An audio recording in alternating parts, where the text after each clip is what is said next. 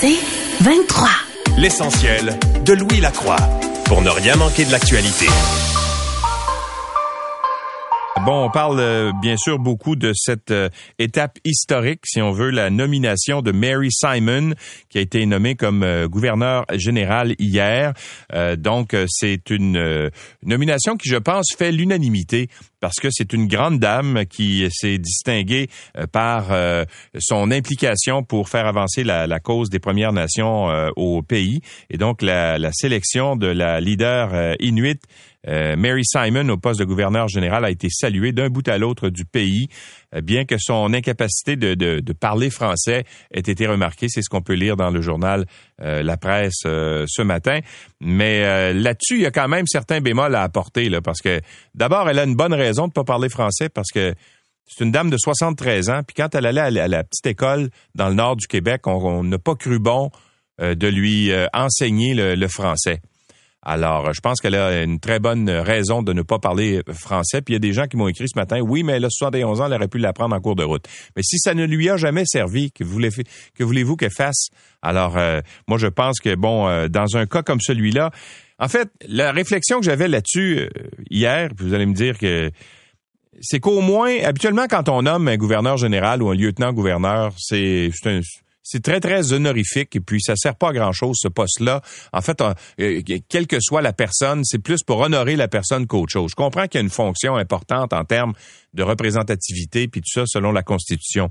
Mais pour une fois au moins qu'on nomme une personne pour qui pourrait faire avancer une cause importante, euh, celle des Premières Nations. Euh, alors, je pense que c'est c'est euh, à tout le moins là une, une bonne idée en ce sens-là. Pour ce qui est du français, bon, elle promet de l'apprendre. Moi, j'ai des gros doutes sur le fait qu'à 71 ans euh, et dans des fonctions aussi importantes que ça, tu sois capable ou tu le temps de, de t'astreindre, n'est-ce pas, à apprendre le français. Puis si elle n'a jamais eu de cours de français, moi, vous dire une chose, euh, ça va être assez assez difficile. Mais sur Facebook, euh, il y a euh, Michel euh, C.O.G., qui est journaliste, qui a longtemps travaillé pour Radio-Canada, qui donc est un journaliste parlementaire d'expérience, qui a couvert la politique depuis nombre d'années. Il y a un commentaire intéressant ce matin qu'on peut qu'on peut lire, en fait, qu'il a publié hier. Il dit il dit, euh, euh, euh, en 1982, après le rapatriement de la Constitution, des rencontres étaient prévues pour parler des questions autochtones qui avaient été laissées en plan lors du rapatriement. Il dit, officiellement, le Québec boycottait toutes ces rencontres, mais René Lévesque avait décidé que le temps de parole du Québec serait donné aux nations autochtones et avait invité les leaders autochtones à intervenir. Ce qui n'avait pas beaucoup plu au premier ministre fédéral à l'époque, c'était Pierre Elliott Trudeau. Et parmi les intervenants, il y avait Mary Simon qui a parlé au nom du Québec. Et Michel euh, COG dit, si elle était assez bonne pour parler au nom du Québec, peut-être qu'on peut lui pardonner euh, de ne pas euh, parler français. Alors, en tout cas, mais il reste que c'est une nomination euh, qui euh, fait l'unanimité, je pense, sur le plan politique. Il y a peut-être sur le plan linguistique où c'est moins, c'est moins évident. D'ailleurs, Yves-François Blanchet, le chef du bloc québécois, lui accueille sa désignation avec beaucoup de prudence, peut-on lire dans le journal de Montréal. Et il y a également Frédéric Bastien qui s'était présenté à la chefferie du Parti québécois et qui est professeur d'histoire qui, euh, lui, euh, trouve que ça n'a pas de bon sens. Il a d'ailleurs porté plainte au commissaire aux langues officielles pour le déroulement de l'annonce d'hier qui s'est fait en majeure partie en anglais. En tout cas, on peut, toujours trouver quelque chose pour euh, critiquer. L'autre grande annonce hier, ben, c'était ce TGV, 12 milliards de dollars pour un train moderne, dit-on. Le gouvernement du Canada qui va investir entre 6 et 12 milliards. C'est la, l'espèce de braquette de prix qu'on a donné hier, si on veut, pour euh, la construction de ce train à grande fréquence, à distinguer d'un train à grande vitesse, un TGV. Alors, euh, la, différence, c'est que oui, le TGF va, va, vite, là, on peut aller jusqu'à 200 km à l'heure, alors que le TGV, lui, euh, fricote avec des vitesses de 300 jusqu'à même 325 km à l'heure. Alors, dans le cas qui nous occupe, le corridor qui serait couvert partirait de Québec. il y aurait une gare quelque part euh, autour de l'aéroport de Québec. Ensuite, on passerait par Trois-Rivières. Il y aurait même Laval qui serait desservi et ensuite Montréal. Euh, le corridor se poursuivrait jusqu'à Toronto avec un embranchement qui permettrait aux gens d'aller jusqu'à Ottawa. Bref, c'est un, c'est un vaste projet. la question qu'on peut se poser, cependant, et que soulèvent certains, c'est à quoi ça sert un TGF? Parce que là, on comprend que la raison pour laquelle on veut faire ça, d'abord, le train passerait sur la rive nord et non pas sur la rive sud, comme c'est le cas actuellement avec les trains de Via Rail, qui euh, circulent sur des voies du CN. Et donc, les trains de marchandises ont priorité. C'est sûr que le CN va se prioriser avant euh, Via Rail. Et donc, ça fait en sorte que le taux de, de, de, succès, si on veut, euh, du train là avant d'arriver à Montréal, c'est 64 Il y a 67% des trains de Via Rail qui arrivent à destination à l'heure prévue, alors que ce serait beaucoup plus si on passait sur des voies qui seraient dédiées à ce train de passagers. Ça, on est tous d'accord avec ça. Le problème, c'est le temps que ça met. Parce que le, TGF, lui, voyagerait à des vitesses qui pourraient atteindre jusqu'à 200 km à l'heure. Mais entre Montréal et Québec, le trajet se ferait en trois heures, alors qu'actuellement, c'est 3 heures 24. On sauverait 24 minutes. Alors, c'est pas beaucoup. Euh, et entre euh, Montréal et Toronto, on sauverait une heure. Alors, c'est pas tant euh, non plus. Alors, est-ce que est-ce que c'est vraiment essentiel? Est-ce que pour et, surtout, est-ce que les gens vont vouloir monter dans le train et laisser leur voiture de côté alors qu'on fait le trajet en deux heures et demie en voiture? Alors, c'est ça la grande question. Moi, je suis bien content de ça. Moi, je pense qu'un qu'un train, c'est essentiel, un une liaison plus fiable et, surtout moins chère entre Québec et Montréal. Euh, ça permettrait justement de, d'éliminer certaines voitures sur les routes. Puis tout ça est positif. Mais est-ce que sauver 24 minutes, c'est suffisant pour créer un attrait et que les gens montent dans ce train-là? Pour euh, en faire un succès? C'est la question que, que je me pose. Bon, et pendant ce temps, ben, euh, bien sûr, les yeux euh, du Québec et des Américains sont aussi tournés vers la Floride pour ben, nous autres au Québec, c'est surtout parce que le Canadien joue ce soir, mais les Américains, eux, se préoccupent beaucoup de ce qui se passe avec la tempête Elsa, qui est maintenant devenue un ouragan de, de catégorie 1 les résidents de Tampa ne cèdent pas à la panique, peut-on lire dans le journal La Presse ce matin, euh, parce que sont habitués quand même euh, aux tempêtes euh, tropicales et aux ouragans. Mais quand même, les reportages à ce sujet aujourd'hui monopolisaient beaucoup les bulletins d'information là-bas. Les gens ont pas placardé, comme on le voit souvent, les vitres de leur résidence, mais quand même, il y a plusieurs commerces qui ont été euh, qui ont été visités, vidés. On a vidé les Walmart. Les gens magasinent comme si c'était la fin du monde. Lit-on dans le journal. Les gens se préparent bien sûr à l'arrivée de cette tempête et des conséquences que ça pourrait avoir. L'aéroport international de Tampa a été fermé hier à 17 heures. La réouverture est prévue pour 10 heures ce matin parce que ce qu'on peut comprendre, c'est que la, tempête ou l'ouragan euh, frappe euh, la côte ouest de la Floride maintenant là, et au cours des prochaines heures. Alors, euh, est-ce que ça va être suffisant pour remettre en, question le match de ce soir contre le Lightning? Jusqu'à maintenant, il n'y a rien qui a été euh, annulé. Et est-ce que le Canadien de Montréal est un symbole d'unité canadienne? il y a un sondage qui a été fait euh, à travers le pays pour voir quelle équipe les gens appuient. Est-ce que les gens au Canada appuient le Lightning ou les gens appuient le Canadien? Alors, sachez qu'au Québec, évidemment, il y a 87% des gens qui appuient le Canadien, 13% le Lightning. Le même euh, pourcentage en Colombie-Britannique, 87-13 en Colombie-Britannique en faveur du Canadien. Moi, il y a quelques années, j'étais allé voir, euh, de trois ou quatre ans, j'étais allé voir euh, le Canadien contre les Canucks de Vancouver. Je vais vous dire une chose, dans l'aréna des Canucks, il y avait presque autant de gilets rouges qu'il y avait de gilets euh, bleus là, des, euh, des Canucks. Il y avait beaucoup de gens qui prenaient pour le Canadien là-bas. Euh, Saskatchewan, 66% des gens pour le Canadien. L'Ontario à 77% et les provinces atlantiques à 87% alors, on appuie notre équipe. Aux États-Unis, bien évidemment, vous attendez que c'est le contraire. Là, il y a 61% des gens dans l'ouest des États-Unis qui appuient le Lightning. Si on prend mettons, le, sud-est des États-Unis, c'est 67% en faveur du Lightning.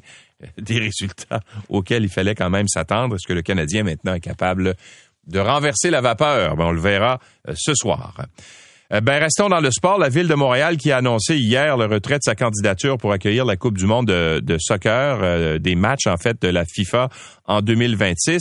il devait y avoir, au départ, quand on avait présenté le projet, on a dit avoir six matchs au stade olympique. On dit, ben là, ça devient, c'est assez intéressant. Puis on avait dit, ça va coûter quelque chose comme les implications des différents paliers, là, comme 50 euh, millions de dollars. Alors, le budget était de 103,4 millions. Là, après ça, on a commencé à dire, ouais, mais là, c'est peut-être pas tout à fait ça. Puis il y a moins de matchs, puis on est rendu à quatre matchs seulement plutôt que six. Et puis ça demande quand même des investissements aussi au stade olympique qui est pas euh, aux normes de, la FIFA. Bref, il y avait beaucoup d'implications financières de sorte que le gouvernement a décidé de retirer euh, ses billes. Euh, la ville de, la participation financière pour la ville de Montréal était de, de était de 79 millions de dollars. Euh, la ville anticipait des retombées de 73 millions, de 173 millions, puis on demandait au gouvernement du Québec 103 millions de dollars. Alors, là, quand tu regardes les sommes investies qui sont supérieures à ce que ça rapporte en termes de produits intérieurs bruts, à un moment donné, tu peux te poser des questions sur l'opportunité d'investir autant d'argent dans un, euh, un événement comme celui-là. Euh, ce qu'a répondu Caroline Prou, à la ville de Montréal, c'est dans le contexte actuel de la pandémie, il était impossible pour le gouvernement de justifier une dépense de fonds publics aussi élevée. C'est ce qu'on a répondu euh, à une euh, question qui était posée par le, journal La Presse. Euh, et en 2018, les contributions évoquées de, de 50 millions, puis là, ben, c'est monté à 103,4 millions. Alors, on a dit, on retire nos billes, puis il n'y a pas question qu'on investisse là-dedans. À mon avis, c'est une une, une, bonne décision. Il y a une chose qui m'a fait tiquer dans l'article de la presse ce matin. Denis Coderre, candidat à la mairie de Montréal, affirme que la décision de la ville représentait un échec cuisant. Ben là, en termes d'échec cuisant d'événements organisés à Montréal, M. Coderre n'a pas de leçon à donner. Là. Quand il, y a quatre ans, on a présenté le fameux euh, Grand Prix de, de, de, de tondeuse électrique là, à Montréal. Je veux dire une chose, c'était pas un succès euh, d'organisation non plus. Alors quand j'ai vu ça ce matin, je me suis dit peut-être que M. Coder aurait pu dire je vais passer mon tour sur celle-là. Euh, pour ou contre la vaccination obligatoire, ben c'est euh, la question que le gouvernement Legault a posée aux Québécois. Ce qu'on apprend dans le journal de Montréal ce matin, c'est que on a dépensé beaucoup de sous en période de pandémie pour sonder la population et savoir ce que les gens euh, souhaitait vraiment. Et donc, euh, on a, euh, dans un sondage, on a posé la question suivante. Dans quelle mesure seriez-vous d'accord que la vaccination contre la COVID-19 soit obligatoire pour l'ensemble de la population? On n'a pas la réponse, mais on sait quand même que la question a été posée par voie de communiqué. Ça démontre qu'on y a pensé, qu'on y a songé, en tout cas. même si le Québec a le pouvoir d'imposer, dit-on, euh, la vaccination obligatoire. On a préféré ne pas aller en ce sens-là et euh, laisser ça au bon vouloir des gens avec un certain succès quand même. Mais il reste que la question a été posée. Il y a eu d'autres questions aussi euh, auxquelles on s'est intéressé. entre autres, est-ce qu'on devrait fermer le métro de Montréal, la SAC, ou encore prolonger l'année scolaire de deux semaines? C'est des questions également qui ont été posées à la population par voie de, euh, sondage. Euh, on parle beaucoup et demain, on va avoir des détails là-dessus, là, du fameux passeport vaccinal. Est-ce que, par exemple, euh, on va permettre certains privilèges aux gens qui ont reçu les deux doses de vaccin? Alors, le monsieur Dubé l'a évoqué cette semaine en conférence de presse en disant que peut-être des services non essentiels pourrait être offert à des gens qui ont reçu deux doses et qui pourront le démontrer avec le passeport vaccinal. Ce sera annoncé euh, demain. Là, on aura plus de détails là-dessus. Mais il y a un événement important, le premier événement en fait d'importance à euh, soumettre, si on veut, le, passeport euh, vaccinal au pays. C'est le Stampede de Calgary où on va demander aux gens qui vont se présenter sur le site Nashville North de présenter justement leur preuve de vaccination euh, ou encore de passer un test rapide contre la COVID-19. C'est un site où on peut accueillir 3500 personnes. On a aménagé le site, on a enlevé les espèces d'immenses dômes, là, de, espèces de chapiteaux là, pour euh, que les activités se déroulent à l'air libre. Mais quand même, on va faire en sorte d'accueillir euh, des foules importantes là-bas et à l'organisation du Stampede, on dit, ben, les gens qui vont arriver avec leur preuve de vaccination, vont pouvoir entrer sur le site directement. C'est la façon la plus rapide. Et les autres vont euh, devoir passer un test rapide à la COVID-19 euh, pour euh, déterminer si oui ou non ils ont ils ont la maladie. Alors et là-bas la preuve de vaccination c'est pour une dose seulement pas deux doses, mais il faudrait que ça fasse deux semaines que vous aurez été vacciné si jamais vous avez envie d'aller faire un tour là-bas. Et puis, vous pourriez entrer sur le site. Alors, c'est la première fois au Canada qu'un événement d'importance ou d'envergure va imposer la vaccination pour permettre aux gens d'entrer sur un site. Et tiens, j'ai envie de terminer avec ce palmarès. Et là, je sais que je vais avoir des courriels de gens qui vont, euh, des courriels euh, euh, de gens qui seront pas contents de, de, de ce que, de ce que, de, l'article que je vais vous citer. C'est un article du journal Le Devoir ce matin. Puis c'est un palmarès qui est fait à chaque fois qu'il y a un nouveau président sur le, le, le, taux de compétence, appelons ça comme ça, des différents présidents américains. Alors, Donald Trump vient de faire son entrée dans l'évaluation annuelle du travail des occupants de la, Maison-Blanche qui est fait par une brochette de quelques 140 historiens qui euh, passent euh, en revue l'action ou le travail des différents euh, présidents américains depuis 1789. Il y en a 40, 40 cinq, je pense, des présidents américains euh, depuis euh, George Washington. Alors, on évalue, euh, on évalue divers critères leur gestion économique, leur autorité, autorité morale, leurs compétences administratives, leurs relations avec le Congrès, etc. Bref, on établit un palmarès de tous les présidents à partir du meilleur aller jusqu'au cancre. Eh bien, selon ce classement qui a été fait, Donald Trump arrive en 41e position des 45 euh, présidents. Il n'est devancé que par, que par, que par, que par, attendez un petit peu. Euh, il est euh, devancé par Franklin Pierce, Andrew Johnson et James Buchanan qui ont été les pires des pires, dit-on. Et euh, ensuite, tu as Donald Trump. Et parmi les meilleurs, on retrouve, euh, en comparaison, là, euh, son prédécesseur Barack Obama occupe en ce moment la dixième position de ce classement. Il est devancé par Ronald Reagan, John F. Kennedy, Thomas Jefferson, Harry Truman. Et au sommet de la liste, on retrouve Abraham Lincoln et euh, George Washington. Alors, c'est le palmarès. Donc, Donald Trump, qui est un des pires présidents américains selon 140 historiens américains. L'essentiel de Louis Lacroix, pour ne rien manquer de l'actualité.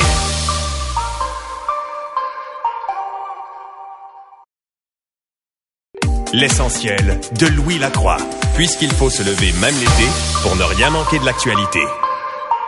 Hier, ben, c'était grande journée d'annonce. Euh, ça s'est passé à Québec en compagnie du maire Régis Labombe, un train à grande vitesse qui devrait relier Québec, Montréal et Toronto d'ici 2030 et pas euh, un projet, euh, un petit projet. On parle d'un projet qui va osciller entre 6 et 12 milliards de dollars. Généralement, quand on met une braquette de ce genre-là, c'est toujours dans le haut de la braquette que ça que ça que ça se termine. Euh, bref, le train va circuler entre Toronto, Québec, des arrêts à Ottawa, Montréal, Trois-Rivières. Et euh, hier, il y avait trois ministres fédéraux qui étaient présents sur place Jean-Yves Duclos, François-Philippe Champagne et euh, Omar Algabra, le ministre des Transports. Il y avait même Joël Lightbaum, un secrétaire parlementaire qui était là. Mais c'est pas une annonce politique. C'était pas dans le cadre d'une campagne électorale, dit-on. Yves-François Blanchette est chef du Bloc québécois. Bonjour, Monsieur Blanchette. Bien le bonjour, Monsieur Louis. Alors, est-ce que vous euh, est-ce que vous avez cru ça, vous, quand on vous a dit non, non, c'est pas une annonce euh, électorale? D'abord, on, d'abord, on en parle au futur et je pense encore ce matin que plutôt que de, de, de me vanter d'avoir contribué à obliger le gouvernement à faire ce qu'il a promis, je suis encore en mode je n'y crois pas. Je pense que c'est encore une fois. Euh, d'abord, c'est la troisième campagne électorale consécutive que les libéraux font en annonçant le train. On se croirait avec un pont sous Maurice Duplessis. Ensuite de ça, le budget de ça n'est pas dans le budget fédéral. Il y a 500 millions dans le budget fédéral qui vont, dans les faits, servir plutôt. Là, ils disent ça va servir à faire un appel d'offres après la campagne électorale, donc conditionnellement à ce que les libéraux soient réélus. Et encore une fois, c'est le coup qu'on nous fait depuis trois campagnes électorales. Mais ben, monsieur, monsieur Blanchette, je veux pas. Moi, moi, ça fait 30 ans que, que, je suis journaliste, 35 ans bientôt que je suis journaliste. Ça fait 35 ans qu'on parle de ce projet-là. Oui, oui, puis c'est euh, pas nouveau là. La réalité, c'est que lors d'une première campagne électorale, M. Champagne en avait fait l'annonce emblématique de sa candidature. Il a été élu dans Saint-Maurice-Champlain Il a refait le coup à la campagne électorale suivante où, encore une fois, ça tergiversait entre le ministre Garneau et lui. L'enthousiasme n'était pas le même. Lui voulait annoncer un train, mais le ministre Garneau n'était prêt qu'à annoncer que des études. Et là, cette fois-ci, après un demi, euh, un demi, 500 euh, millions, pardon, un demi milliard dans le budget fédéral, on veut quand même nous dire non, non, on vous confirme que c'est le projet global, alors qu'il n'y a pas une scène du demi-milliard qui s'en va sur la construction d'un train. On sort l'artillerie lourde, un paquet de ministres.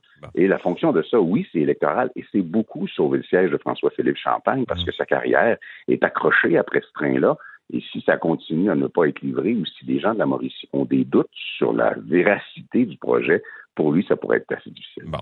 Alors, euh, ça, c'est l'aspect politique, euh, M. Blanchette, mais euh, sur, le, sur le fond des choses, est-ce que, à votre avis, c'est nécessaire un train comme celui-là?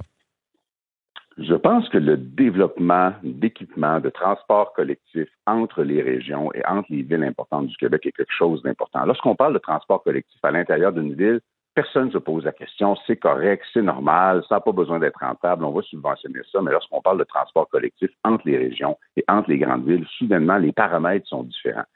Dans le cas présent, peut-être que politiquement, ça pourrait avoir l'air moins payant, mais il pense encore que ça l'est et il l'annonce encore, mais dans les faits, en termes économiques, en termes de développement, en termes de connectivité, oui, c'est un projet qui est extrêmement important, que la Mauricie, que le centre du Québec veut beaucoup. Québec le veut certainement pas mal aussi. Pour Montréal, c'est moins important, bien sûr. Bon, mais est-ce que euh, on a la bonne formule? Là, le train, de ce qu'on comprend de, ce qui nous a été euh, présenté hier, c'est que le train en question va mettre à peu près trois heures pour faire la, liaison entre Québec et, Montréal, avec euh, arrêt entre autres à Laval, mais aussi à, à Trois-Rivières. Mais euh, c'est juste à peu près 25 minutes de moins que le trajet actuel. Si vous prenez le train euh, de Via Rail qui passe par la rive sud sur les voies du CN et qui est tout le temps arrêté parce qu'il y a des trains de marchandises qui ont priorité, ben c'est ça prend une demi-heure de plus. Alors est-ce que c'est la bonne formule? Est-ce qu'on n'aurait pas dû aller avec un train plus rapide, un TGV carrément? S'il était pour exister ce train-là, sa vertu serait pas tant la vitesse que la fréquence. C'est pour ça qu'on parle d'un train à grande fréquence. C'est un train qui va assurer des liaisons fréquentes entre Montréal et Québec, qui assurerait, parce qu'encore une fois, je ne crois pas que ça va exister, puis je suis un peu tanné des annonces qui disaient, OK, ça va être en 2030, puis en 2030, euh, Justin Trudeau va être en train de se baisser sur sa galerie à retraite, là. Donc, on verra jamais l'aboutissement de ça. Mais oui, le principe du train, tel qu'il est voulu dans les régions, c'est un train qui serait plutôt à grande fréquence qu'à grande vitesse, ce que les technologies permettraient pas facilement à ce moment-ci. Et si c'était un train à grande vitesse dans la dans les, les comment dire, dans la vision du projet de M. Sebia à l'époque où il était aux infrastructures, à la Banque des infrastructures, ça arrêterait clairement à Montréal, ça ne se rendrait pas à Québec. Parce que ce ne serait pas rentable entre Montréal et Québec, à votre avis? Euh, évidemment pas rentable. Quand on a la définition de rentable pour M. Sédia, on sait ce que c'est, on l'a découvert avec le REM, ça devient rentable lorsque tu obliges tout le monde et toutes les autres institutions à mettre de l'argent dans le pot pour faire semblant que c'est rentable parce que c'est la caisse de dépôt à son époque. Là. J'imagine qu'il pourrait avoir des raisonnements comparables, mais un train entre Montréal et Québec en soi, dans l'état actuel du marché, n'est probablement pas rentable. Et la vocation d'un pareil équipement n'est pas la rentabilité, c'est l'augmentation de la circulation, la facilitation de la circulation vers Québec et aussi avec un impact important sur la Mauricie. Encore une fois, il faut qu'il se fasse. Il faut que ce soit vrai. Bon, je vais vous amener aussi sur euh, la nomination hier de Mary Simon. C'était l'autre grosse euh, nouvelle de la journée qui va euh, devenir gouverneur général. une dame dont et qui fait l'unanimité, je pense, en termes de réputation, en termes de travail, en termes d'importance, en fait, qu'elle a amené pour les, les Premières Nations. Euh, qu'est-ce que vous en pensez d'abord de cette nomination-là, vous? Ben, j'en pense la même chose que de n'importe quelle nomination d'un ou d'une gouverneur général. C'est une institution qui n'est ni représentative, ni élue, ni légitime. Cette personne-là est la porte-parole de la couronne de la monarchie britannique. Oui, ça, on Je m'étonne un peu. Mais sur la personne. Je étonne un peu. Mais sur la personne en soi, c'est que cette personne-là ait un CV extraordinaire? Je veux bien. Et je pense que ça peut présenter, ça peut présenter une vertu c'est de rappeler aux gens au service de qui elle a accepté de se mettre qu'ils ont été des colonisateurs qui ont eu des comportements absolument odieux à l'endroit des Premières Nations et des Inuits. S'il n'y a que ça comme vertu, il y aura déjà ça, même si on se le fera dire juste en anglais. Ouais, ben c'est ça. Alors là, le, grand questionnement, c'est est-ce que c'est normal que dans un pays comme le Canada où il y a deux peuples fondateurs, les, les francophones, des anglophones, que la gouverneure générale euh, ne parle euh, que l'anglais et euh, l'inuktitut, là, mais qu'elle ne parle pas français à tout le moins. Est-ce que comment vous réagissez à ça? Est-ce que ça aurait dû la disqualifier à votre avis?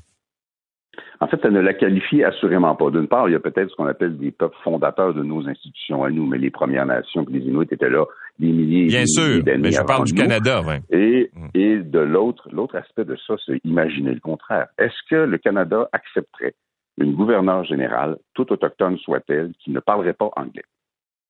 Il a posé la question, c'est y répondre. Ça se peut pas être gouverneur général du Canada et ne pas parler anglais, mais ça se peut être gouverneur général du Canada et ne pas parler français, venant d'un gouvernement qui nous chantonne depuis plusieurs semaines que soudainement le français est devenu important dans sa vision du monde. Et là, il y a une, une parfaite incohérence. Et lorsque le gouverneur général dit, écoutez, je vais apprendre le français dans mes fonctions, ça, faut que tu le fasses avant. J'ai fait la comparaison hier. C'est comme si Julie Payette avait décidé d'apprendre à être astronaute une fois rendu dans l'espace.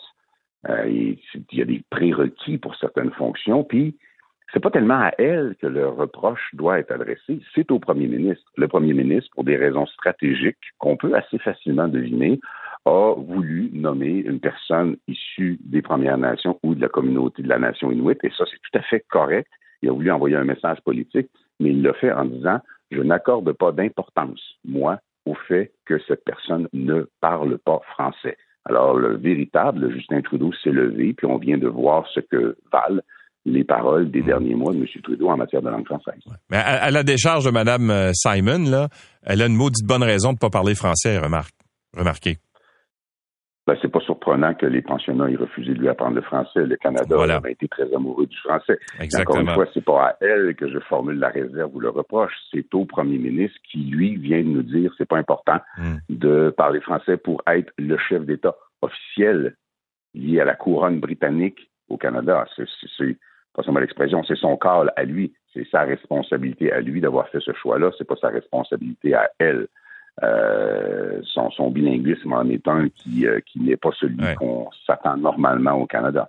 En terminant, M. Blanchette, euh, tous les, les, les, morceaux du puzzle sont réunis. Là, on pourrait tomber en, élection n'importe quand parce qu'on attendait justement la nomination d'un gouverneur général pour pouvoir procéder à la dissolution du Parlement. vous vous y attendez bientôt? Moi, je suis dessus. Bon, on n'est jamais sûr, puis c'est une décision qui soit relève du Parlement s'il renverse le gouvernement, on n'est pas à veille de faire ça, ou soit relève du premier ministre qui va aller voir la nouvelle gouverneure générale et dire oui, je veux m'en aller en élection. Tout est rassemblé, toutes les décisions, toutes les annonces, le changement d'image, tous les ingrédients sont rassemblés pour que M. Trudeau, très probablement, déclenche une élection dans la seconde moitié du mois d'août pour un vote à la fin du mois de septembre, dégageant quand même l'espace pour les élections municipales au Québec. Euh, je pense que les conditions sont rassemblées et je pense que les annonces vont pleuvoir au cours des prochaines semaines. Moi, je vais suivre ça. À chaque année, je le fais. Je fais le tour du Québec cet été, mais je vais suivre ça sur les routes du Québec, voir comment comment ils s'enlignent. Est-ce que les Québécois ont de l'appétit pour une élection cet automne? J'en doute, mais il y a déjà tellement clairement passé le message en prétendant le contraire que ça va déjà être au passif, ça va déjà être euh, euh, avalé par la population que M. Trudeau a décidé lui-même de déclencher une campagne électorale. Et bon, là, il va faire ses calculs, il va regarder aller ses sondages, puis il prendra sa décision finale au mois d'août. Mais je pense que le Québec et le Canada doivent être prêts à un déclenchement précipité par la volonté du premier ministre dans la deuxième moitié du mois d'août. M. Blanchet, merci d'avoir été avec nous et bonne tournée. Toujours un plaisir. Au revoir. Et François Blanchette est le chef du Bloc québécois. L'essentiel de Louis Lacroix, puisqu'il faut se lever même l'été pour ne rien manquer de l'actualité. Euh, bon, on va euh, revenir sur la, fameuse question du, euh, du train à grande fréquence qui a été annoncé hier par le par, par, plusieurs ministres du gouvernement libéral de Justin Trudeau. Un projet de 6 à 12 milliards de dollars qui devrait être concrétisé d'ici 2030 si on se fie à ce qu'ils nous ont dit hier et qui va nous amener un train à grande fréquence. C'est-à-dire, c'est pas un TGV, ça va moins vite qu'un TGV. Euh, euh, juste pour vous donner un exemple, hier, on donnait euh, une espèce d'idée de ce que ça peut représenter comme économie de temps entre Québec et Montréal. On sauve 25 minutes. Est-ce que c'est de ça dont on a besoin? Michel Archambault est professeur émérite en tourisme. Il est le fondateur de la chaire de tourisme Transat à l'Université du Québec à Montréal, à l'UCAM. Bonjour, Monsieur Archambault. Oui, bonjour, monsieur. Est-ce que c'est est-ce que c'est un, c'est la bonne formule? Est-ce qu'on ne devrait pas plutôt opter pour un TGV qui est beaucoup plus rapide? Ben, écoutez, si vous me posez la question, je vais vous dire oui immédiatement euh, pour toutes sortes de raisons. Euh, dans le cas du TGF et du TGV, quand même, il y a une bonne nouvelle, c'est-à-dire qu'on va avoir une voie dédiée où on ne sera plus incommodé par le train de marchandises. Ça, c'est déjà un, signal intéressant. Et euh, à, cet effet-là, ce qu'on a, ce qu'on a vu comme annonce cette semaine, c'est-à-dire d'abord, je dirais en deux, en deux temps. Euh, je, je, qualifierais ça d'une pièce de théâtre rocambolesque en deux actes. Lundi, on a vu le ministre Al Gabra qui a annoncé aux passagers en direction de Montréal sur le train de Via que bientôt, soit en 2030, les passagers vont bénéficier d'un meilleur confort, d'un voyage un petit peu plus rapide, de meilleurs repas, mais en attendant, vous allez continuer à payer le déficit d'exploitation de VIA à hauteur de 300 millions par année. C'est ça qu'il a annoncé. Et hier, dans une pièce de théâtre où, excusez-moi, l'homme le plus populaire de Québec, Régis Labaume, le, le maire Labaume, était présent, évidemment cette conférence de presse-là a eu lieu à Québec. Et je ne sais pas pourquoi. Pourquoi Québec et pas Windsor? Pourquoi pas Ottawa? Pourquoi pas Toronto? Vous connaissez sans doute la réponse. Alors, alors, dans ce cadre-là, je dirais que si l'objectif, finalement, si l'objectif, c'est quoi? L'objectif, c'est qu'on veut que les gens adoptent un, moyen de transport public, non polluant, non émetteur de GES. Et le train bimode, qui, sur lequel va fonctionner le TGF, est encore fonctionne en partie au diesel. Et si on veut une technologie du futur, il ne faut pas s'en aller vers le passé, il faut aller vers le futur. Et le futur, c'est le TGV.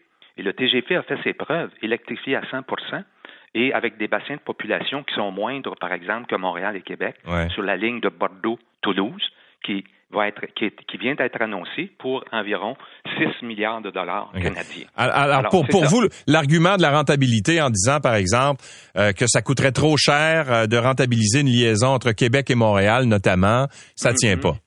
Non, ça tient pas. Écoutez, hier, on a vu le ministre al annoncer que le budget d'investissement prévu est entre 6 et 12 milliards de dollars. Écoutez, ça, ça il, serait recalé dans une classe universitaire. Écoutez, si M. Paul Desmarais était son patron, ou Bill Gates, il serait remercié sur le champ. On peut pas, on peut pas avoir du simple au double une, une, option comme cela. Écoutez, si c'est 12 milliards, le TGV, on sait que c'est aux alentours de 20 milliards de dollars. Alors, allons immédiatement dans une voie dédiée et allons. Pourquoi on n'est pas capable du meilleur? Pourquoi on se contente d'une simple évolution où on va gagner 25% du temps? Vous avez une réunion à Québec. Vous avez une réunion à Québec à 9h30 le matin. Si vous êtes de Montréal, si vous prenez le TGF, vous devez encore une fois prendre le train à 6 h le matin parce que ça va prendre 3 heures. Vous allez arriver à Québec à 9 h, donc vous devez partir de chez vous à 5 h le matin. Si vous prenez le TGV, une heure plus tard, vous êtes à, vous êtes à Québec de Montréal. À Toronto, c'est deux heures. Écoutez, il y a 3,5 millions de passagers aériens entre Toronto et Montréal, puis il y a 24 millions de véhicules qui circulent sur les corridors autoroutiers où va passer le train par année au Québec uniquement. Si on veut réduire les GES, il faut que ces passagers-là qui utilisent l'automobile et l'avion adhèrent au train et que le train devienne une voie, une voie régulière, routinière de voyager. Et c'est la seule façon. C'est pas avec une évolution à peine à peine améliorée. Et ce que disait un sénateur américain bien connu, il ne faut pas laisser simplement aux politiciens le choix des décisions politiques. Alors, euh, l'autre question que j'avais pour vous, M. Archambault, c'est est-ce qu'on est obligé de faire affaire avec Via Rail?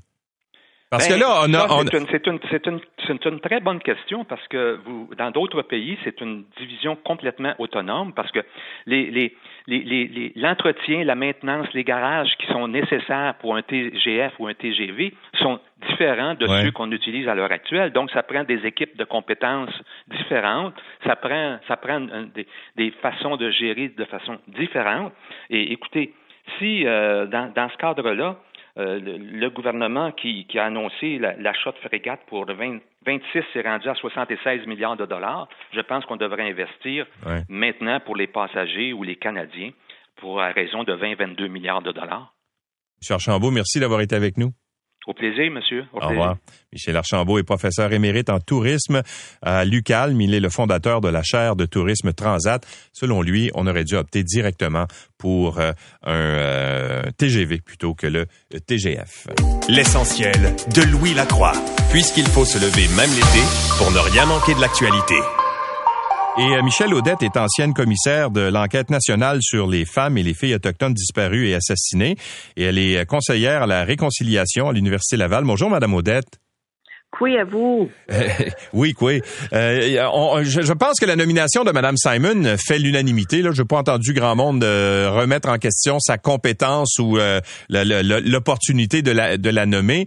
le fait qu'elle ne parle pas français titille un peu. Qu'est-ce que vous en pensez, vous? Ben, j'ai espéré euh, quand les, les, les gens ont été nommés là pour euh, proposer des noms au gouvernement et à M. Trudeau. J'espérais qu'on trouve évidemment une personne issue d'un premier peuple. Euh, J'aurais été ouverte à tout le monde, évidemment, mais qu'elle puisse aussi parler le français parce qu'on a du beau monde, du bon monde de, de ce côté-ci du pays, évidemment la communauté francophone à travers le Canada. Et ça m'a ça m'a ça m'a comme oh mais quand je l'ai entendu nous dire qu'elle allait apprendre ou faire les efforts pour euh, parler le français, je me suis dit parfait. Lorsque tu viendras nous voir, euh, je ferai tout en français avec toi. C'est ce que je me disais dans ma grande célébration évidemment là, et fierté pour sa nomination. Ah oui, ok. Vous, vous êtes euh, parfait. Il faut. mais vous avez dit que vous allez apprendre le français. Ben, on va vous donner un cours rapide. Pourquoi pas? Pourquoi pas? Bon, comment c'est reçu euh, dans la communauté des Premières Nations euh, cette nomination-là, Madame Odette? J'imagine que ça doit être salué, surtout dans le contexte actuel.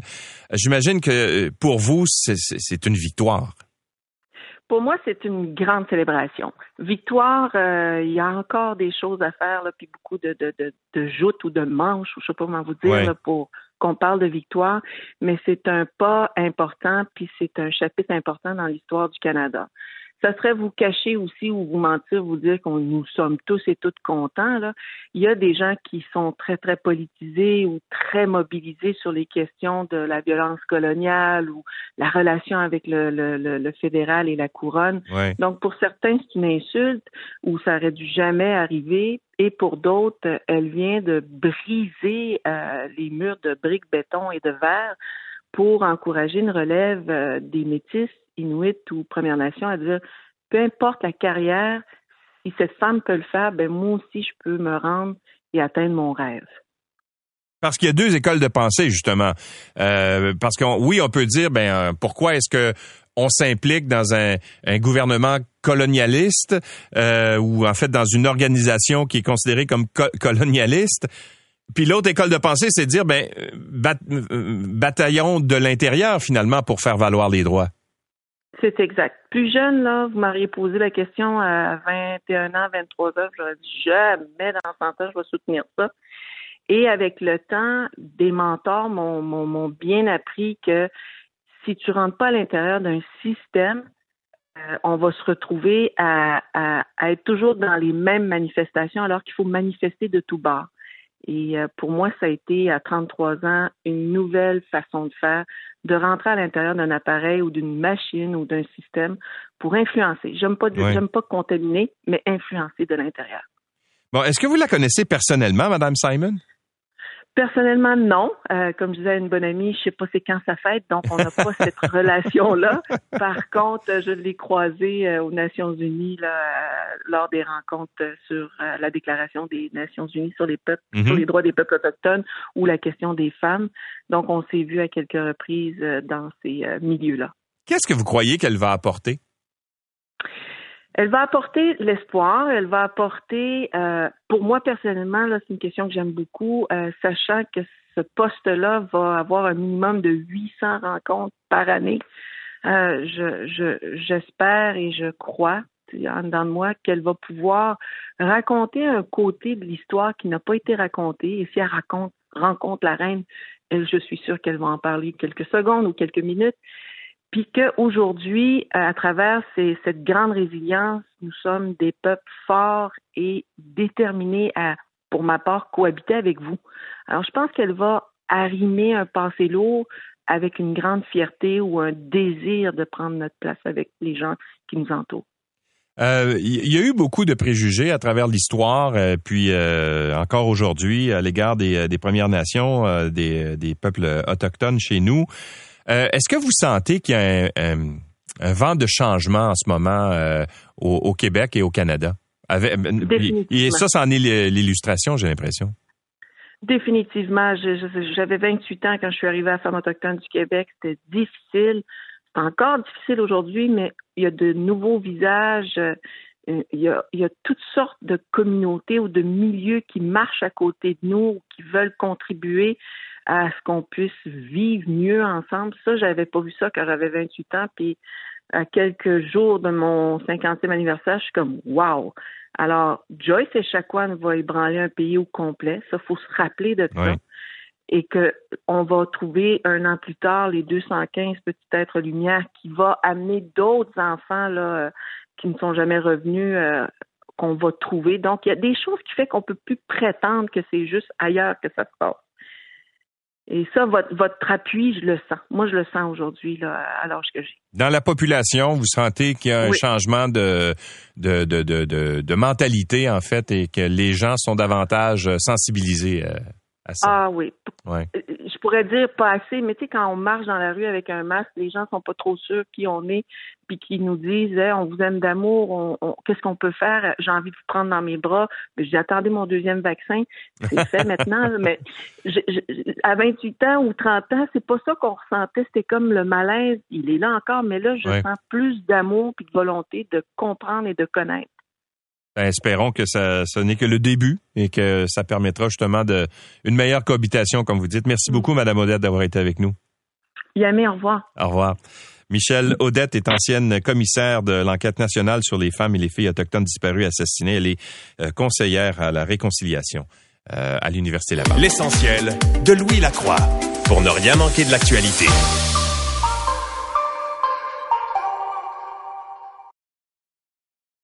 L'essentiel de Louis Lacroix, puisqu'il faut se lever même l'été pour ne rien manquer de l'actualité. La nouvelle est tombée euh, très tôt ce matin. Jovenel Moïse, le président d'Haïti, euh, est mort assassiné à la suite d'une attaque euh, armée de ce qu'on comprend être un commando à sa résidence. Ça a été confirmé par le premier ministre par intérim Claude Joseph ce matin.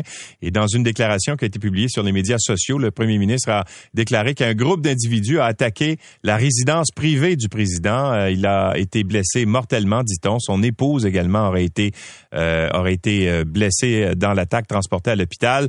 Euh, Jovenel Moïse avait 53 ans. Évidemment, c'est un événement qui menace comment dire la stabilité d'Haïti qui était déjà pas très très solide auparavant. Gilles Rivard est ancien ambassadeur du Canada en Haïti. Bonjour monsieur Rivard. Bonjour, monsieur. Bon ah. matin. Alors, qu'est-ce que ça va entraîner, à votre avis, cette, euh, euh, cet événement-là, l'assassinat carrément de Jovenel Moïse? Ben, le pays était déjà dans une situation euh, extrêmement précaire en termes de stabilité. Les gangs de rue faisaient des ravages. À mon avis, ça va accentuer la spirale de violence. Il y avait des gens qui appuyaient le président, il y a des gens qui voulaient s'en débarrasser, comme beaucoup de présidents d'ailleurs avant en Haïti, sauf que là, euh, euh, les gangs de rue, comme je le mentionnais, je voyais encore euh, aux nouvelles hier qu'il y a des qu'il y a des gens qui se qui se qui se réfugient dans des églises pour se protéger des gangs de rue. Alors, à partir du moment où la police nationale d'Haïti, la, la PNH, contrôle mal la situation, l'assassinat d'un président c'est rien de bon. Et je vais vous dire, je connais très bien Haïti et quand j'ai entendu cette nouvelle, je vais vous dire, j'ai été envahi par une immense tristesse pour le pauvre peuple haïtien qui doit mhm. encore subir les, les, euh, les, euh, la, situation, les effets de la situation politique qui, euh, qui sur ce pauvre pays. Ouais. Mais le, le c'est pas la première fois que M. Moïse était visé par une, un attentat. Non, hein? non. Et ça témoigne un peu de, de la situation extrêmement fragile qui prévaut dans le pays. Euh, ce n'est pas la première fois. Euh, les, les, présidents euh, en Haïti que j'ai connus, j'en ai connu plusieurs, étaient toujours extrêmement bien protégés. Euh, faut croire que là, ils ont trouvé une faille dans la sécurité euh, du président, qui était, soit dit en passant, extrêmement contestée. Oui. Et à partir du... Oui, excusez-moi, allez-y. Non, non, non, j'ai simplement acquiescé à ce que vous dites. oui. Alors, alors, à partir du moment où on a un président qui est extrêmement contesté dans un pays dont la violence est, est omniprésente, c'est un peu une équation qui risque de connaître un dénouement comme celui qu'on a connu ce matin. C'est très triste pour le pays. Par contre, le président est extrêmement contesté. J'entendais des gens, euh, je connais des gens de la diaspora haïtienne qui disaient que, bon, fallait s'y attendre. On peut jamais s'y attendre, mais euh, disons que ça ne surprend pas euh, euh, euh, à 100% Moi-même, quand j'ai vu ça ce matin, je m'attendais pas à ça. Puis on se dit toujours, ben ça va peut-être arriver, mais la fatalité dans ce cas-ci, c'est a connu son dénouement et c'est très triste pour la perte du président, sa mort, mais mais surtout pour les 11 millions d'Haïtiens qui continuent à souffrir d'un manque de gouvernance des institutions de ce pays. Et c'est pas ce président-là qui avait apporté des solutions. Et je doute fort que les prochaines élections qui sont supposées se dérouler d'ici quelques mois se déroulent euh, de façon, euh, de façon euh, ouverte et démocratique, honnêtement. Qu'est-ce qu'on lui reprochait à Jovenel Moïse? Ben, en fait, c'est son manque de, de, de... En fait, ce qu'on reproche au président, c'est d'être président d'un pays dont la Chambre des représentants, dont le Sénat sont dysfonctionnels, à partir du moment où ces deux institutions sont dysfonctionnelles, ça mine le travail du président. La Constitution haïtienne, je ne rentrerai pas des détails, devrait être modifiée parce que le pays est ingouvernable avec la Constitution actuelle. C'est très difficile de changer la Constitution. C'est très compliqué. Euh, les gens qui l'ont fait voulaient s'assurer que c'est pas n'importe qui qui puisse la changer. On se rappellera que les Duvaliers avaient gouverné le pays comme une entreprise privée. Alors, ils ont voulu s'assurer qu'on change pas la Constitution facilement. Sauf que maintenant, c'est le défaut de la qualité. À partir du moment où il y a des intérêts politiques divergents, c'est très difficile de changer. Donc, je reviens au président. Euh, euh, vouloir changer les choses, c'est, pas facile. Et en plus de ça, avec des structures de gouvernance, des changements de premier ministre euh, euh, presque à tous les six mois ou à tous les ans, ça crée une incertitude, une insécurité euh, qui entraîne le genre de situation qu'on a vu. Maintenant, il y a beaucoup de corruption dans le pays, les trafiquants de drogue disons, font de bonnes affaires, s'entraînent l'achat d'armes illégales et ainsi de suite. Alors, quand je parlais de cette spirale de violence au début, c'est exactement ce que je voulais dire. Et il n'y a rien qui donne à penser que cette spirale-là ira pas davantage en s'enfonçant. Ouais. Il y avait eu des soupçons aussi, euh, euh, je me souviens, il y a quelques années, il y a peut-être deux, deux ans peut-être, de, de, euh, de corruption à l'égard de, M. Moïse, le détournement de fonds, etc. Est-ce que ça peut être lié à ça également?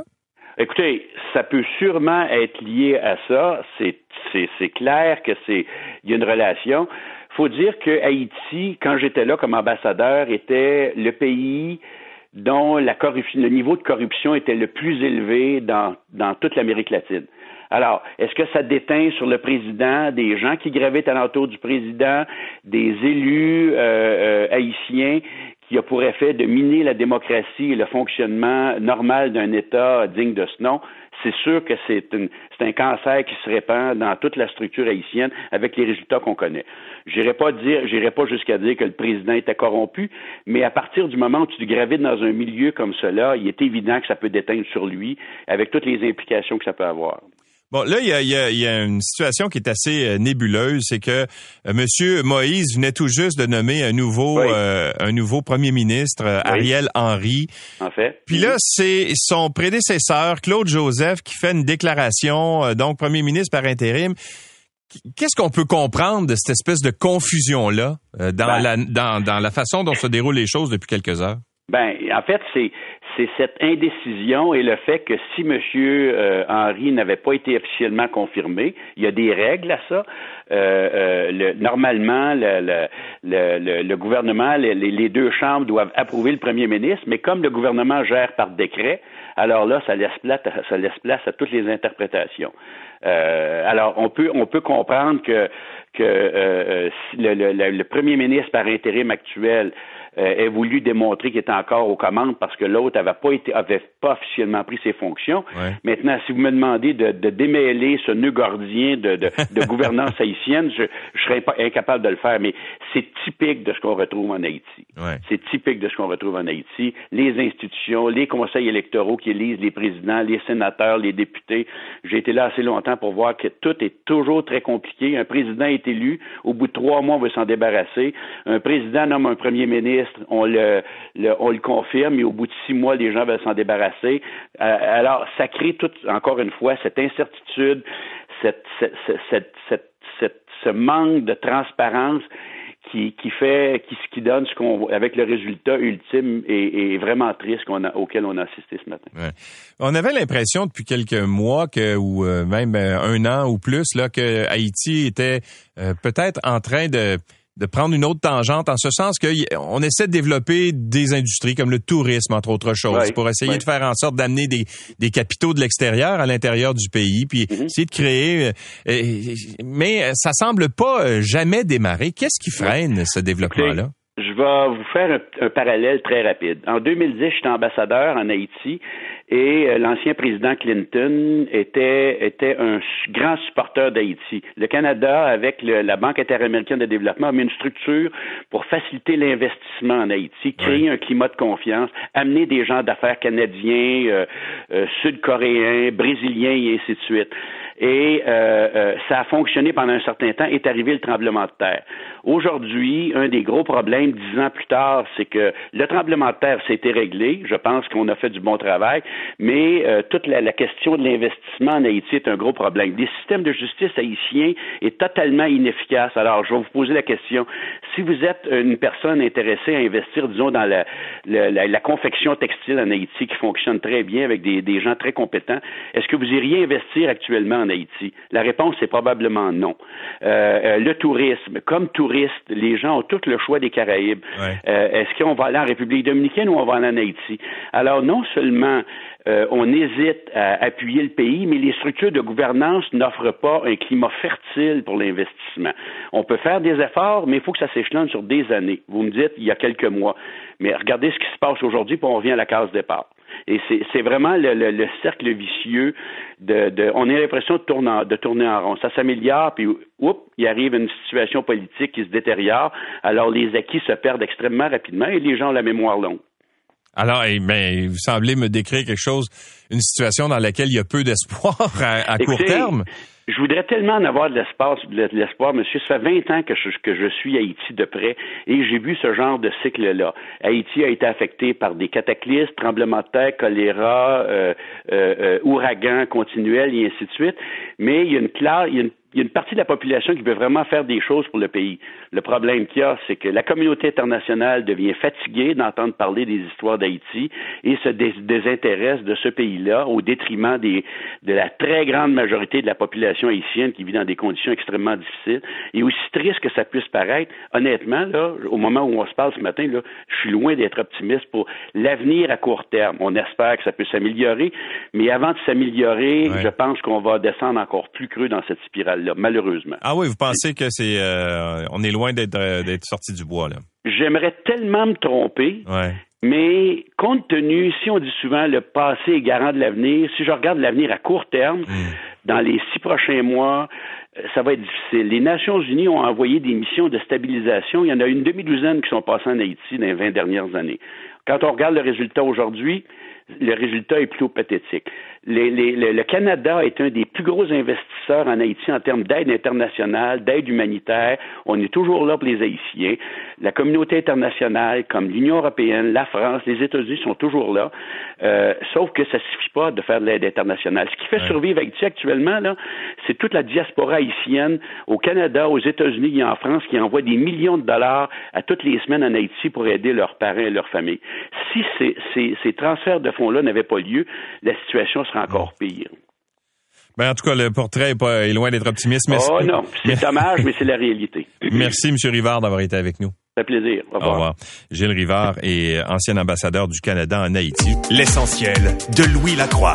Puisqu'il faut se lever même l'été pour ne rien manquer de l'actualité.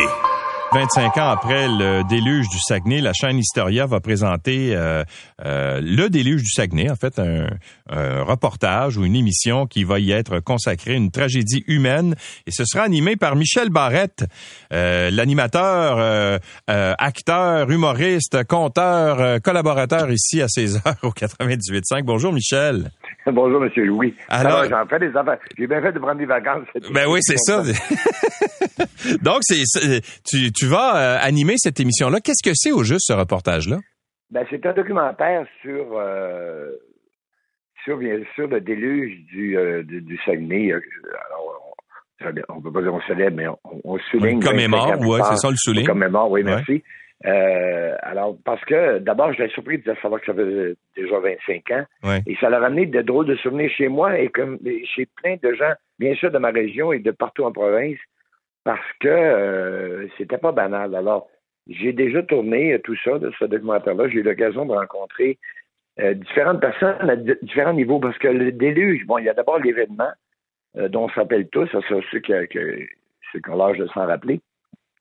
Et il y a l'événement, il y a les pertes humaines, il y a les pertes matérielles. Euh, alors, j'ai rencontré des gens qui étaient soit des, euh, des gens qui ont souffert du T2, je pense qu'ils ont perdu maison ou qui ont même perdu des, des, des, des, êtres chers, et aussi tout ce qui s'est organisé autour de l'événement, euh, au niveau politique, au niveau militaire, au niveau municipal, alors, ça a été quelque chose pour moi de très touchant rencontrer tous ces gens-là et ça va donner un document, je pense, très intéressant. Bon, euh, euh, euh, il faut mentionner, bon, le déluge du Saguenay, c'était entre le 19 et le 21 juillet 1996. Il était tombé, tenez-vous bien, là, 275 mm de pluie dans le Saguenay puis dans les régions environnantes. Moi, j'étais dans Charlevoix à cette époque-là. J'étais un sinistré du Saguenay. Moi, j'étais dans une pourvoirie dans le parc de la Galette, là, que tu connais bien, Michel. Ben oui, ben oui. Puis, d'où en fait euh, les problèmes avaient commencé, entre autres avec le, lac AA qui avait lâché le barrage puis tout ça, puis que c'était euh, ensuite euh, ça, avait amené une espèce d'onde d'eau là. Et puis j'étais moi dans le dans le dans la pourvoirie à ce moment-là, on était pris, on était coincé dans le bois avec les rivières qui débordaient. T'étais où toi à cette époque-là? Est-ce que tu étais au Saguenay à l'époque? déjà à Montréal, mais je trouve ça intéressant à devenir où moi j'étais. Est-ce que tu as été à l'époque euh, rencontré par les militaires? Parce que ben les gens qui étaient isolés comme ça, euh, il y avait des, vols d'hélicoptères pour aller récupérer les gens dans des pourvoiries ou dans des différents chalets. C'est pas tout le monde qui voulait euh, se déplacer, qui voulait revenir en ville, mais en même temps, c'était l'offre que faisaient les militaires, c'est ce qu'on nous explique dans le documentaire. Et parfois, les gens qui ont refusé d'être évacués ont changé d'avis quelques jours plus tard lorsqu'ils ont vu vraiment qu'ils commençaient à manquer de, de et de, de choses essentielles. Alors, euh, oui, dans mon cas, moi, j'étais déjà à Montréal. Je me souviens de ma réaction parce que, bien sûr, j'appelais mes parents et là, ils me décrivaient tout ça. Je suivais ça, bien sûr, de près à la télévision. Mais moi, je partais pas longtemps après pour la, Hongrie. Et je me souviens d'avoir voulu canceller mon voyage pour la Hongrie. Puis mon père m'a dit, Michel, regarde, tu changeras rien. Je voulais débarquer dans la région. Il dit, qu'est-ce que tu vas changer? Et il dit, euh, quand tu auras à faire ta part, tu verras comment tu peux le faire. Mm-hmm. Mais mais ça donne rien. Tu, à la limite, si tout le monde commence à débarquer chez nous, ils vont plus se déranger qu'aider. Et en même temps, ils étaient inquiets parce que les autres, ils vivaient dans la ligne directe euh, à Chicoutimi-Nord, donc de l'autre côté de la rivière Saguenay. Mais qui alors, si un barrage de plus qui lâchait, je ne me souviens pas du nom, là, euh, à ce moment-là, c'est tout le bas de Chicoutimi-Nord qui disparaissait, tout le bas de la ville. Alors. Euh, et je l'ai vécu comme ça. Je suis parti en Hongrie, je suis revenu, et là, j'ai pu aller sur les lieux constater les dommages, puis le reste, on, connaîtra la suite euh, euh, de, ce qu'on a fait. De notre côté, nous, comme artistes, pour essayer de, relever euh, de lever des fonds pour essayer d'aider les gens de la région. Mm. C'était une année marquante parce qu'il y a eu, bien sûr, le déluge, le, le déluge, le, le, concert de la Saguenay, on finira l'année avec le bye-bye en direct de Chicoutimi. C'était une, année plutôt chargée, chargée et chargée d'émotions.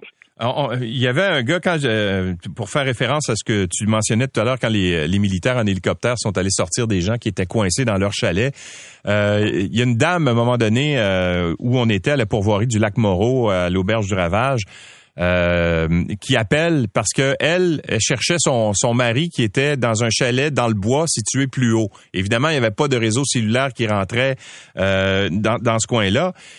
Et il donnait pas de, nouvelles, le monsieur, depuis, depuis une couple de jours. Alors, la dame était très inquiète. Et là, on a envoyé l'armée là-bas pour aller récupérer le monsieur. Et ce que le monsieur nous a raconté ensuite, quand les, militaires en hélicoptère sont allés chercher, ils l'ont ramené à l'auberge, c'est que lui, ça faisait deux jours qu'il était sur le toit de son chalet qui était complètement inondé parce que la rivière Malbé était sortie de son lit. Et là, il était coincé sur le toit du chalet. Il y avait nulle part où aller parce que son chalet était littéralement dans le milieu de la rivière. Alors, il est resté deux, coincé deux jours sur le toit du chalet. Euh, à attendre les secours, ce monsieur-là. Alors, il n'est pas besoin de te dire que quand il est sorti... attendre les secours et à se demander est-ce que les miens sont, sont, Exactement. en sécurité? Et des histoires comme ça, vous allez en entendre beaucoup dans, le, dans le reportage, dans le documentaire, parce que euh, on rencontre des gens qui ont même perdu, euh, je pense entre autres au jeune homme euh, qui a perdu son frère et sa sœur à Ville de l'Abbé. On se souviendra que la maison avait été, le sol de la maison avait été emporté par la boue et que la jeune fille, ben, les deux enfants vivaient, dormaient au sous-sol et ils ont été emportés par la boue, bien sûr. Mm-hmm on pensera aussi, parce qu'il y, a eu, il y a eu une dizaine de victimes, et, bizarrement, il y a eu des victimes, bien sûr, à Ville-de-la-Baie. Il y en a eu aussi qui étaient envoyés, qui ont reçu le courant euh, incroyable euh, qui, qui, descendait du Saguenay. Alors, le voilier a, coulé. Alors, c'est des, des, victimes directes, quand même, du déluge. Et la plupart des autres victimes ont été euh, sur la côte nord, parce que les routes ont été emportées, parce qu'il il faut Bien sûr, c'était principalement localisé autour de Chicoutimi et de Ville-de-la-Baie, mais c'était même une période où il y a eu tellement d'eau qu'il y a des routes qui ont été emportées, puis il y a des gens qui sont carrément tombés dans des, dans des crevasses, dans des, des, sections de, de routes qui, étaient, qui n'existaient plus. Il y avait l'Anse-Saint-Jean, entre autres, euh, qui avait été euh, complètement coupé du monde, là, parce qu'il n'y avait plus moyen d'entrer et de sortir de l'Anse-Saint-Jean en véhicule. Il fallait y aller en hélicoptère absolument.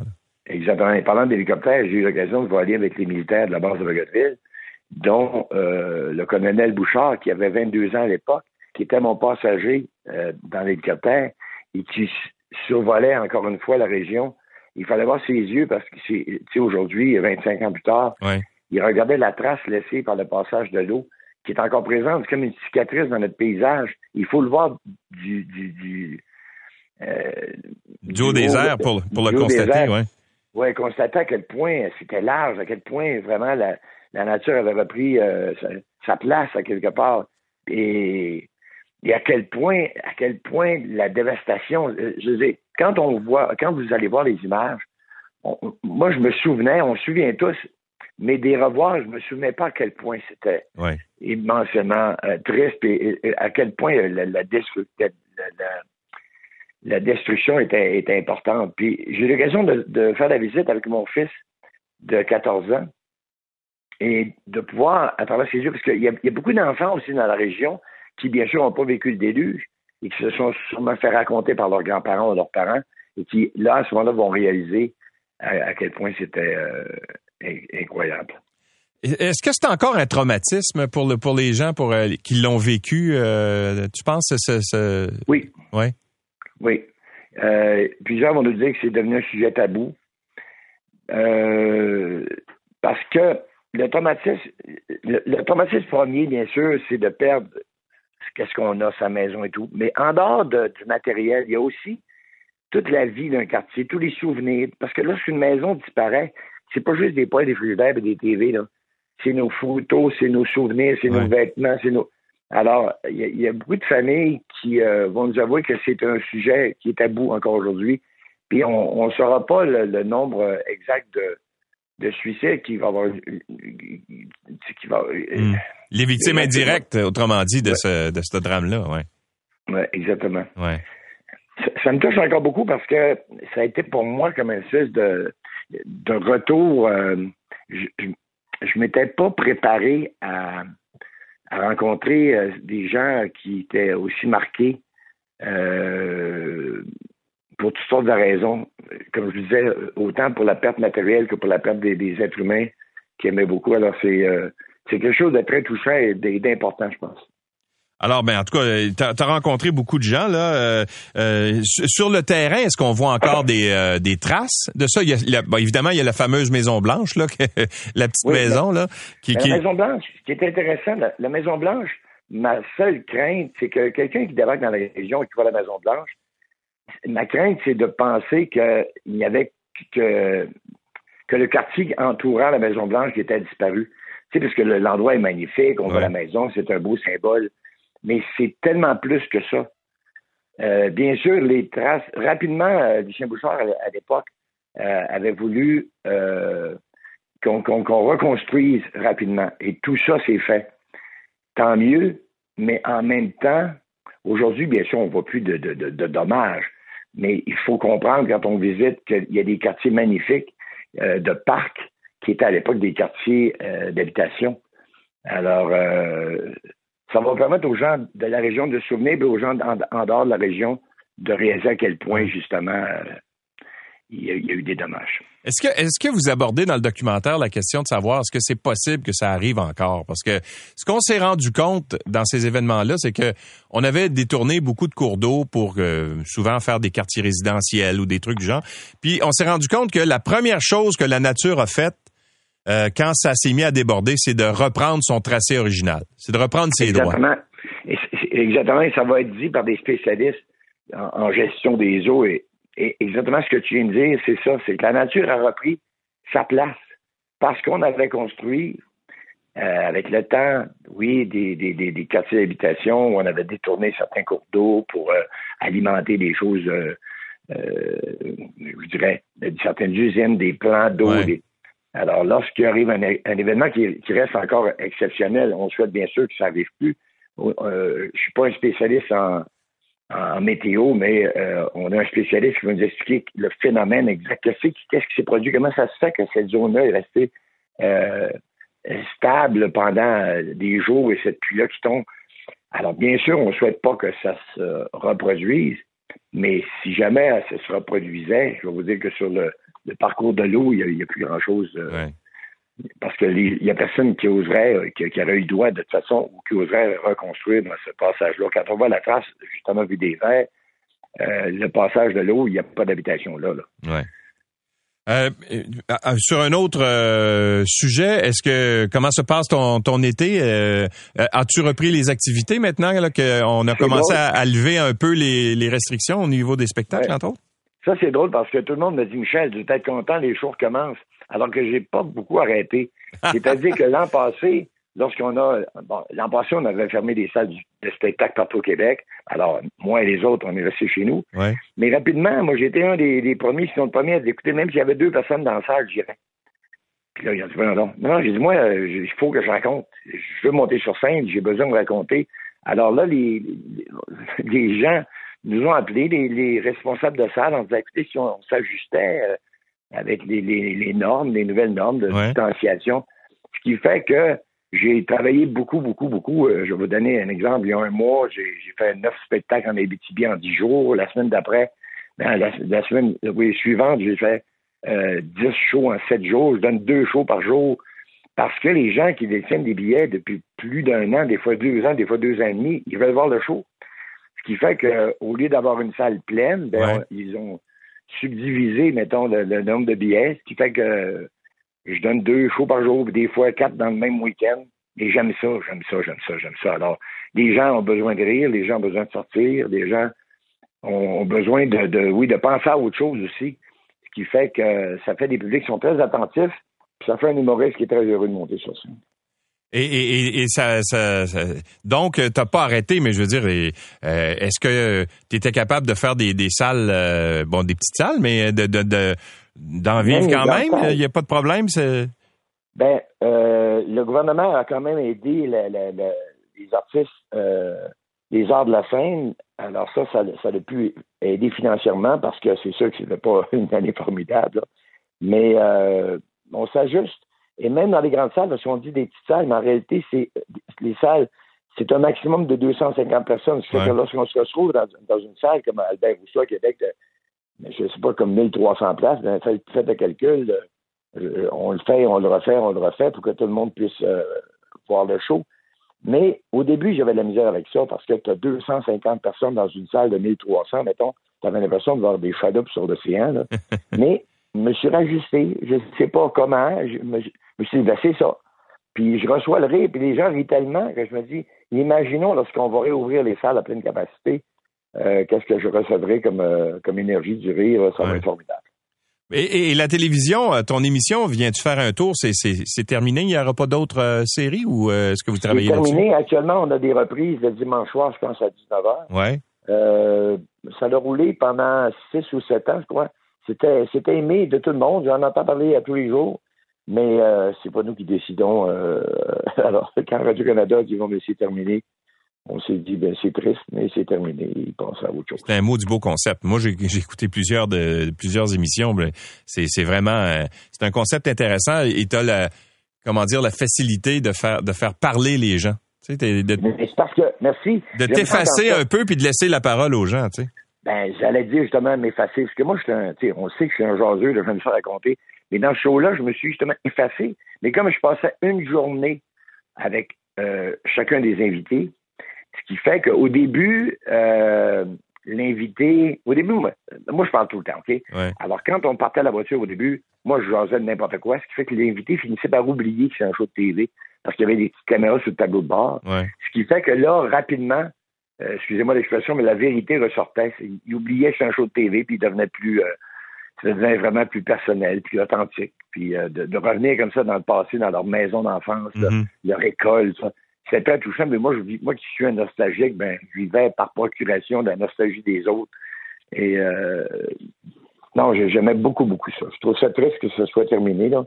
Alors, on est en reprise et euh, le message est lancé. Euh, si un jour Radio-Canada décide de changer d'idée, les voitures sont prêtes. Ah, c'est ça, il y a du gaz dedans, on peut repartir. Il y a du gaz dedans.